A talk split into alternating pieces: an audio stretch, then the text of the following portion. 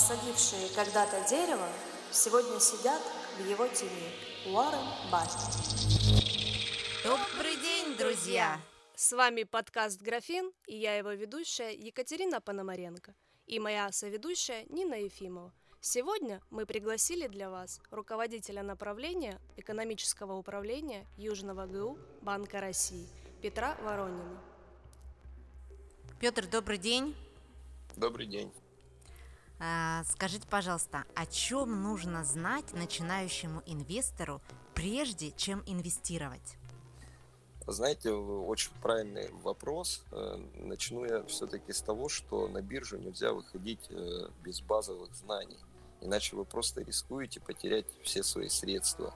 Азбуку инвестора, то есть ответы на вопросы, как устроен рынок, что такое биржа, чем отличается акция от облигаций и что такое, что такое паевые инвестиционные фонды, можно э, посмотреть на сайте Банка России просветительском «Финансовая культура».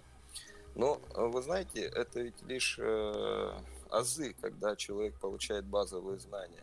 Для осознанного и успешного инвестирования недостаточно прочитать сайт или какую-то книгу, которых сейчас вы, как сами замечаете, множество, да, у человека должен быть свой опыт личный, то есть человек должен э, основываться при инвестировании в первую очередь на знаниях, во вторую на личном опыте.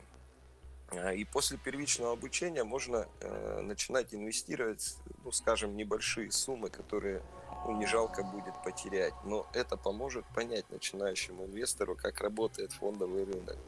А что сказать, вот какой совет дать начинающему инвестору? Всегда анализируйте свои потери, находите ошибки и делайте выводы, почему так произошло.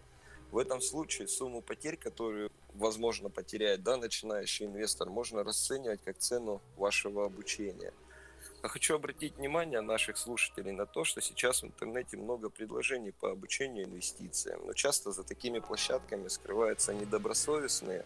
Под недобросовестными сегодня в нашем разговоре мы будем иметь в виду не поднадзорные Банку России финансовые организации, то есть не имеющие лицензии или э, соответствующего разрешения. Ну, к примеру, вам могут дать какую-то теорию по инвестициям, а затем в чате призвать покупать определенные бумаги. Если вы видите такой массовый призыв к покупкам, насторожитесь. Не исключено, э, что такой советник получает вознаграждение от эмитента бумаг и рекомендует их покупать именно поэтому, а не потому, что это подходит конкретно вам. Добросовестная инвестиционная рекомендация должна быть индивидуальной, соответствовать риск-профилю клиента, отвечать определенным требованиям и исходить от инвестиционного советника, который как раз имеет э, лицензию Банка России. А что вы можете сказать о брокерских счетах у зарубежных брокеров? Чем они отличаются от брокеров Российской Федерации и какие ключевые показатели важны при выборе брокера в зависимости от стратегии? А, ну, смотрите, если вы а, как начинающий да, инвестор или уже, допустим, с опытом инвестором хотите вложиться в иностранные ценные бумаги, то в первую очередь нужно обратить внимание на выбор посредника. Инвесторам необходимо сотрудничать с брокером, который э, имеет лицензию Банка России. Это мы сейчас говорим про брокеров э, Российской Федерации. А лицензия выдается только юридическим лицам, зарегистрированным в Российской Федерации. Список лицензированных брокеров можно найти на сайте Банка России, а также в приложении ЦБ онлайн. А что касается инвестирования через иностранного брокера, то здесь э, есть э, риски невозможности защиты прав инвестора на территории Российской Федерации. А финансовые организации, зарегистрированные в иностранной юрисдикции, профучастниками э, российского рынка ценных бумаг не являются, соответственно, не имеют лицензии Банка России, как следствие, не поднадзорны Банку России. И в случае нарушений ваших прав, да, как инвестора, Банк России не сможет защитить ваши права. А, э, через российского брокера можно купить иностранные ценные бумаги, но нужно помнить, э, и это основной ключевой момент, что международный рынок ценных бумаг действует по своим правилам, которые могут существенно отличаться от того, к чему привык российский инвестор. Кроме того, могут возникнуть споры с эмитентом. Судиться придется тогда вам в стране эмитента и по законам этой страны. Поэтому необходимо внимательно изучать особенности и риски не только самого продукта, но и по возможности, особенности законодательства страны эмитента.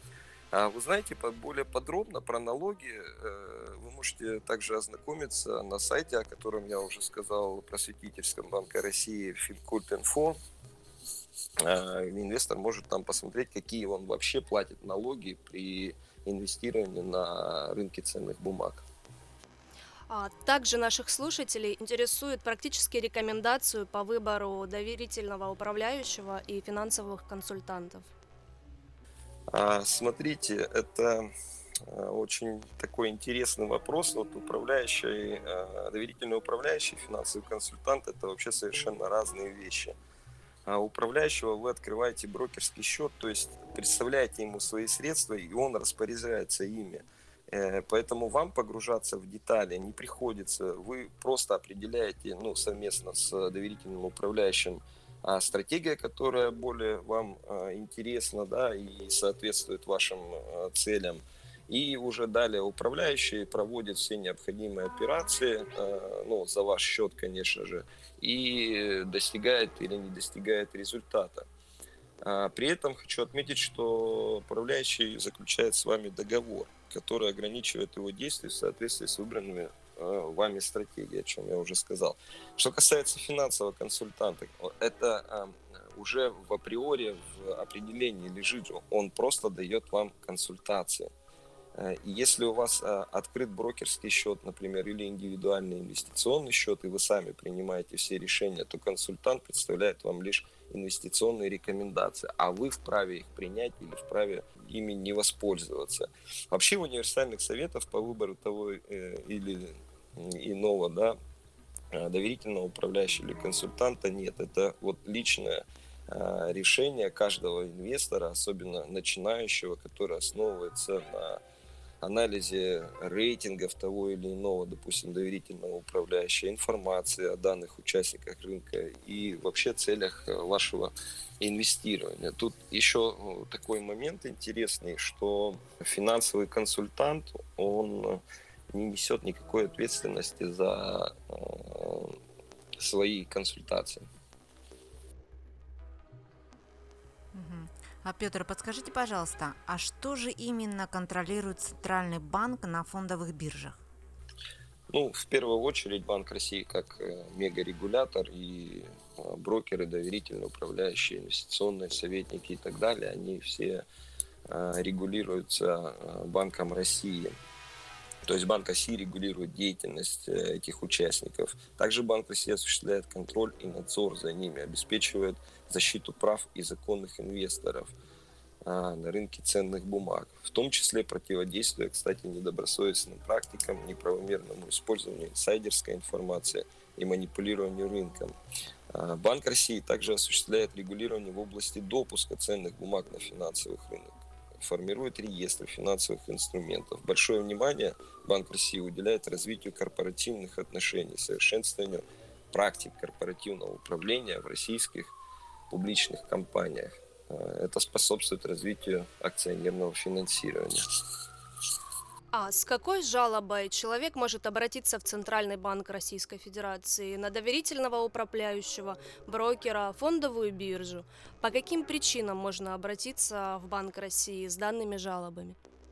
А вообще, вы знаете, а, перед тем, как вы заключаете договор, допустим, с доверительным управляющим, вы должны его детально изучить, э, если хотите досконально, да, задать все интересующие а, вас вопросы, да, что смущает вас, э, вы должны как э, воспользоваться полностью своими правами, да, и э, заключать договор, полностью понимать, э, на какую услугу вы наняли доверительного управляющего. И здесь вот э, важный, очень хороший и правильный вопрос э, в плане чего, что вы обращаетесь с жалобой, если вы понимаете, что нарушены ваши права или э, то, что вам представляют услугу совершенно не ту, которую вы ожидали. Вот как пример можно привести э, миселинг, да, вот очень часто сейчас об этом э, говорят, э, что миселинг э, один из распространенных видов вот, нарушений прав инвесторов. Э, миселинг что такое кратко? Это когда под видом одного продукта покупателю а, продается другой продукт. И беселинг в отношении финансовых продуктов чаще всего встречается в банковских офисах, куда люди приходят для открытия или продления вклада, а их уговаривают оформить другой, например, инвестиционный да, вклад – люди идут в банк с определенным запасом доверия. Поэтому вот советы а, менеджера воспринимают не так критично, как следовало бы. Ну что вот предлагает вместо вклада, как я уже сказал, это инвестиционный вклад или инвестиционные страховые продукты, да, облигации, векселя самого банка, иные ценные бумаги. Иногда предлагается комбинированный вариант. Часть денег на вклад и часть э, инвестиций в страхование жизни или облигации. Почему банки это делают? Ну, банки получают комиссионное вознаграждение за каждый заключенный договор и продают свои собственные э, какие-то бумаги. Вот э, миселинг это вроде как и не нарушение закона, ведь потребитель сам подписывает договор, но очень многие делают это не, как я уже говорил выше, неосознанно. А инвестирование все-таки это в первую очередь осознанный, грамотный выбор. Ну вот э, недобросовестная практика финансовой организации часто наблюдается в последнее время на рынке.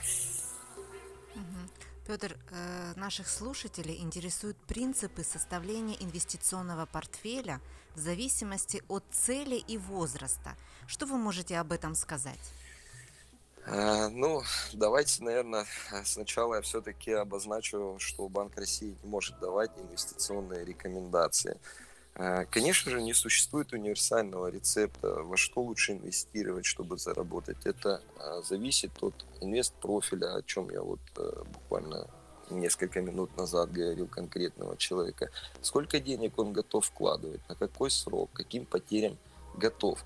Инвест-профиль составляет специальные участники рынка. Это инвестиционные советники. В соответствии с риск-профилем клиента они дают ему уже индивидуальные рекомендации. Следовать рекомендации или нет, это добрая воля инвестора, то есть ваша воля – это ваше право.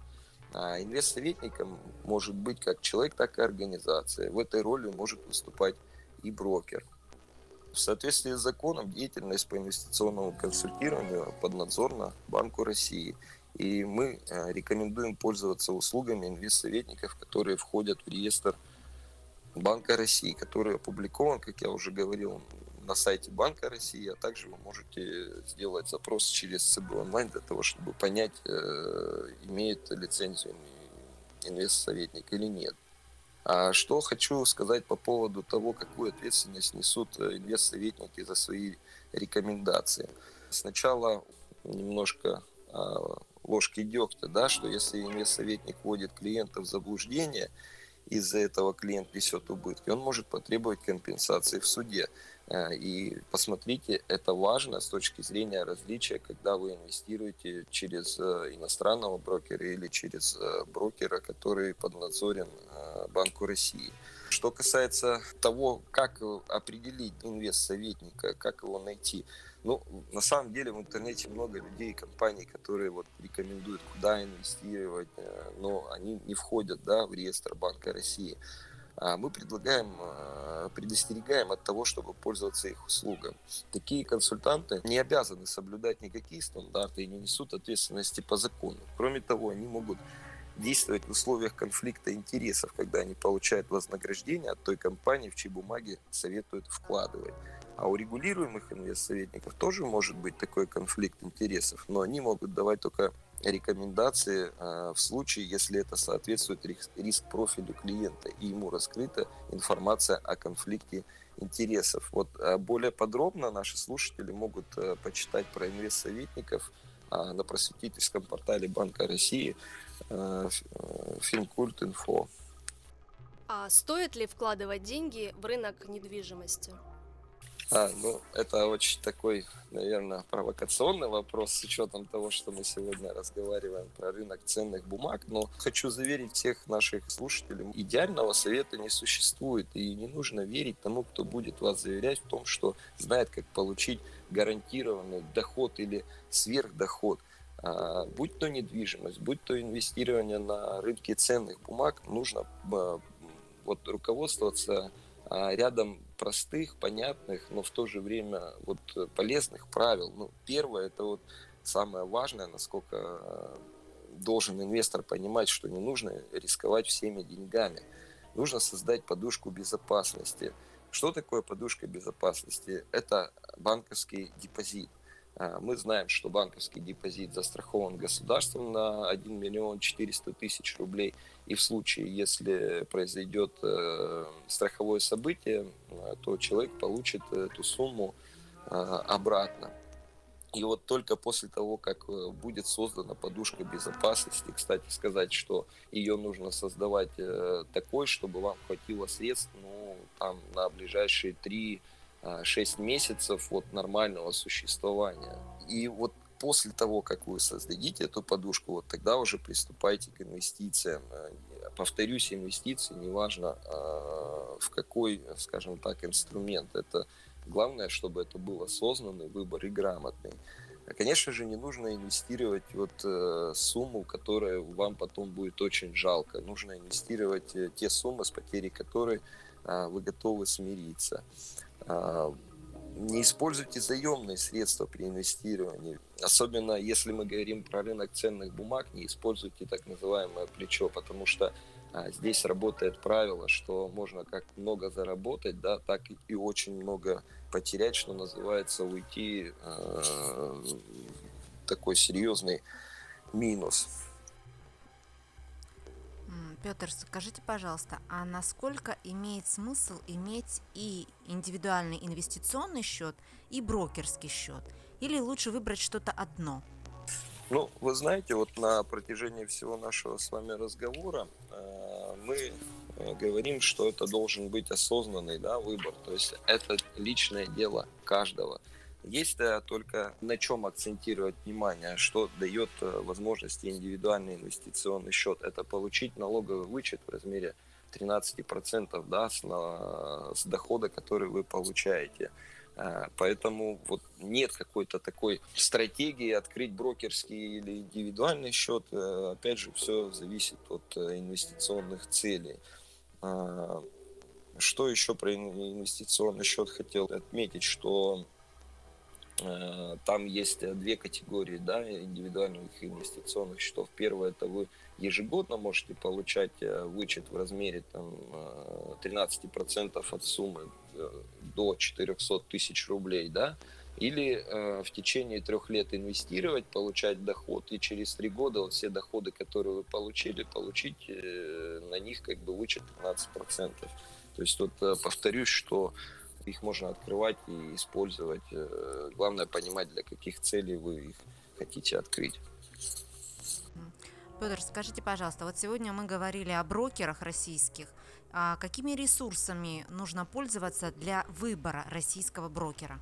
Ну, мы уже, опять же, повторюсь, э, сегодня говорили о том, что нужно внимательно да, подходить к выбору э, участника рынка ценных бумаг, финансовой организации. Ну, в первую очередь, конечно же, она должна быть э, иметь лицензию Банка России, то есть брокер должен быть э, лицензированный. Проверить э, наличие лицензии у брокера можно на сайте Банка России, а также на сайте ЦБ онлайн. Каким интернет-ресурсам вы посоветуете доверять вообще в целом? Ну, что обращать внимание может? Смотрите, по поводу а, киберграмотности, наверное, это не, не, не, не тема сегодняшнего нашего разговора, но в первую очередь э, я сегодня э, неоднократно акцентировал внимание, это же, конечно, а, просветительский портал Банка России Финкульт.инфо. На самом деле для начинающего инвестора там вполне достаточно первоначальной какой-то информации для того, чтобы а, понять э, как инвестировать, как облагается, да, полученный доход от инвестиций. А, поэтому, ну и, конечно же, сайт Банка России и вот э, приложение ЦБ онлайн для того, чтобы, а, скажем так, понимать, да, искать брокеров, которые ну, действительно поднадзорны Банку России. А, в средствах массовой информации э, была информация о том, что в Государственной Думе в первом чтении был одобрен проект о защите неопытных инвесторов. Что предполагает данный законопроект?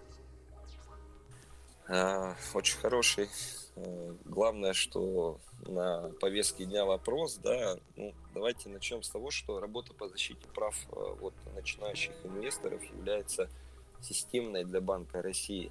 И еще в июле 2020 года был принят закон о защите прав розничного инвестора. Хочу э, акцентировать внимание, что закон не несет в себе никаких ограничений для розничных инвесторов – его главная цель, как мы сегодня начинали да, с вами разговор, а, чтобы инвестор принимал решения на основе осознанного выбора. Должно быть не только четкое понимание правил вложения средств и всех рисков, да, но также не должно быть иллюзий и ложных ожиданий в отношении результатов инвестиций. Для этого как раз законом предусмотрено тестирование инвестора при приобретении ряда сложных финансовых инструментов и совершении ряда операций. А здесь эм, еще э, хотел бы а, акцентировать внимание наших слушателей, что квалифицированные инвесторы смогут продолжать работу на финансовом рынке в прежнем режиме. А, что а, ключевое да, в этом законе? Это тестирование, которое должно показать, насколько инвестор понимает сущность, особенности и риски продукта, инструмента или операции. Закон запрещает брокеру исполнять поручения клиента, который отказался проходить тест или не сумел его сдать. При этом, как мы все уже слышали, последнее слово все-таки остается за клиентом. Даже если он не сдал тест, у него остается право на совершение э, сделки со сложным э, инвест-продуктом, но в пределах 100 тысяч рублей э, или стоимости одной ценной бумаги, если она дороже 100 тысяч рублей. А, согласно закону, тестирование должно было быть введено с апреля 2020 года.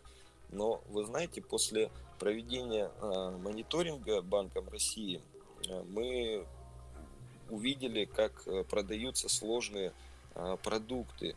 Э, и Банк России э, вот выпустил ряд информационных писем с рекомендациями ограничить такие продажи начинающим инвесторам – мы разработали соответствующие нормативные акты и, как вы вот правильно задали вопрос, законопроект, который в частности и предполагает перенос срока начала тестирования на 1 октября 2021 года.